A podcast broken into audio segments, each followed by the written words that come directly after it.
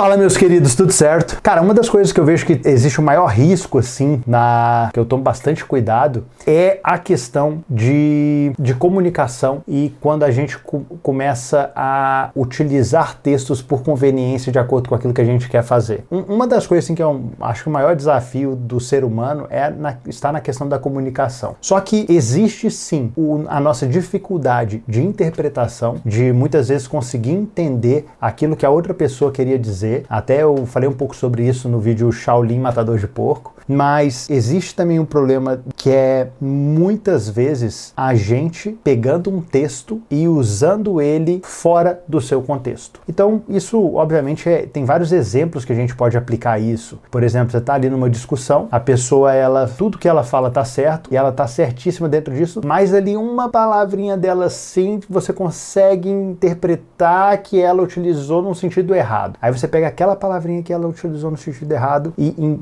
você constrói toda a sua tese para destruir todo o argumento dela que você sabe lá no interior do seu coração, que você sabe assim, cara, ela estava certa nos questionamentos. Não, mas você pega aquela frasezinha que ficou fora ali, que não foi bem explicado, e você utiliza aquilo ali como um pretexto para fazer aquilo que você quiser, para anular todo o argumento que você sabe no seu interior que estava correto. Mas porque aquela palavrinha ali ficou errada, pode ser usada de uma forma incorreta, a gente vai lá e pega e age por conveniência. Cara, eu falo bastante sobre isso, né? Porque, cara, como é perigoso isso. Quando a gente vive uma vida por conveniência, que a gente só faz aquilo que nos é conveniente. Isso é um câncer, isso é uma doença que a gente tem que se livrar disso. Mas o que eu acho que é relevante em relação a isso é que dentro dessa palavra texto, a gente tem tanto a palavra pretexto e a gente tem a palavra contexto. E o texto em si, a gente sempre tem que analisar o contexto no qual ele está escrito. A palavra de Deus, por exemplo, eu acho que é um dos maiores exemplos que eu conheço, pelo menos, que é de pessoas pegando textos aleatórios e tirando do contexto do qual ele estava aplicado. E com base nisso, eles distorcem o contexto daquilo que a palavra de fato quer dizer, mas eles utilizam como um pretexto para fazer aquilo que a pessoa deseja fazer. E isso é muito complexo. Isso é muito complexo, isso é muito perigoso, sabe? Porque eu não sei, eu vejo que as pessoas elas não têm um comprometimento com a verdade. Isso está cada vez mais raro. É difícil achar uma pessoa que ela é sincera e tem um compromisso com a verdade, mesmo quando essa verdade é de alguma prejudicial para ela. A, a gente age muitas vezes por omissão. A gente pega ali o contexto inteiro e a gente anula várias partes daquele contexto de forma a gente alcançar aquilo que nós desejamos. Claro que é difícil quando a gente para para analisar também que no mundo esse é o modus operandi. As pessoas à nossa volta, cada vez mais, elas são amantes de si mesmas e elas utilizam as coisas, as palavras,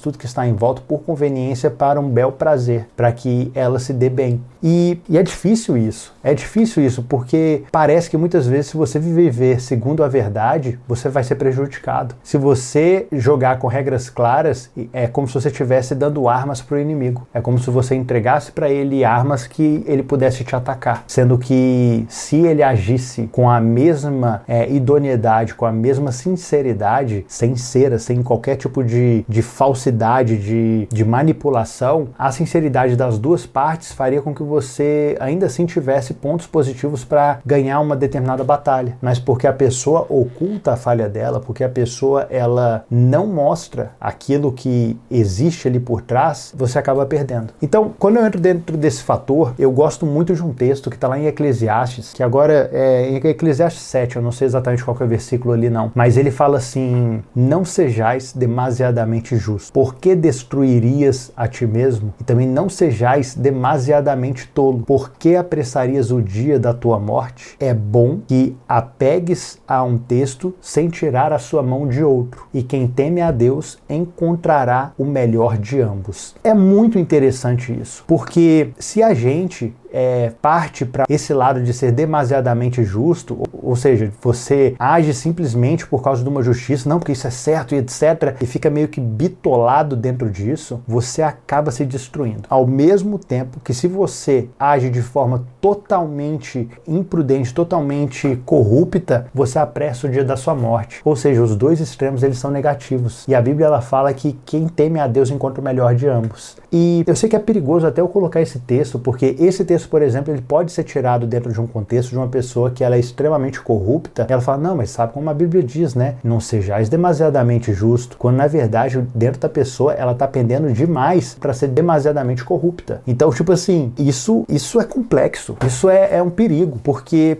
as pessoas usando textos por conveniência, usando textos, transformando eles em pretextos. Eles anulam que um tá unido ao outro, sabe? E é aquele negócio, né? Tipo assim, as pessoas elas são conduzidas pelos próprios interesses, pelas próprias paixões que elas têm. E é difícil hoje a gente conseguir lidar com uma de uma forma 100% honesta. Quando eu paro para pensar nisso é até desanimador, porque fala assim, rapaz, não tem solução. Talvez seja melhor mesmo só se tornar corrupto, porque pelo menos você vai ter um benefício de alguma coisa. Mas aí vai tem a sua estrutura de fé por trás, sabe? Eu não sei, mas eu prefiro me apegar em um texto que, que, que Jesus diz, que bem-aventurados aqueles que têm sede de justiça, porque eles serão saciados. E a questão é a seguinte, ele não fala que a gente vai ser saciado em vida. Talvez possa ser somente na nossa morte. Mas o fato de eu não conseguir ver uma justiça sendo feita em vida não pode ser um fator é, determinante para que eu abra mão de um valor que eu percebo que ele é mais excelente, sabe? No final das contas, eu percebo que a minha sinceridade, a minha honestidade, ela tem que estar primeiramente para comigo mesmo. Tem que estar primeiramente de acordo com aquilo que eu acredito. E eu tenho que ser sincero comigo. Eu tenho que poder olhar para aquilo que eu faço, para as obras que eu faço e ver que elas são coerentes com aquilo que eu pratico, que elas estão dentro do contexto da minha fé e não ficar utilizando por pretexto.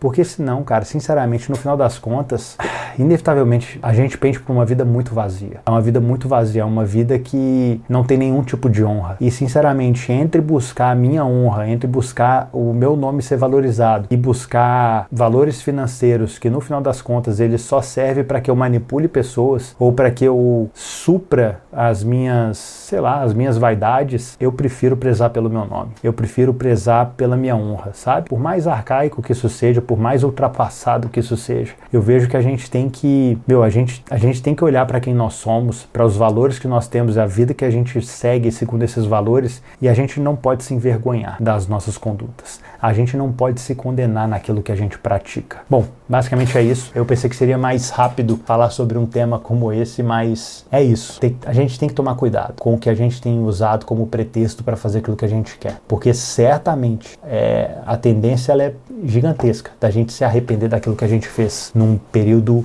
muito em breve, tá? Mas é isso, meus queridos. Um grande abraço.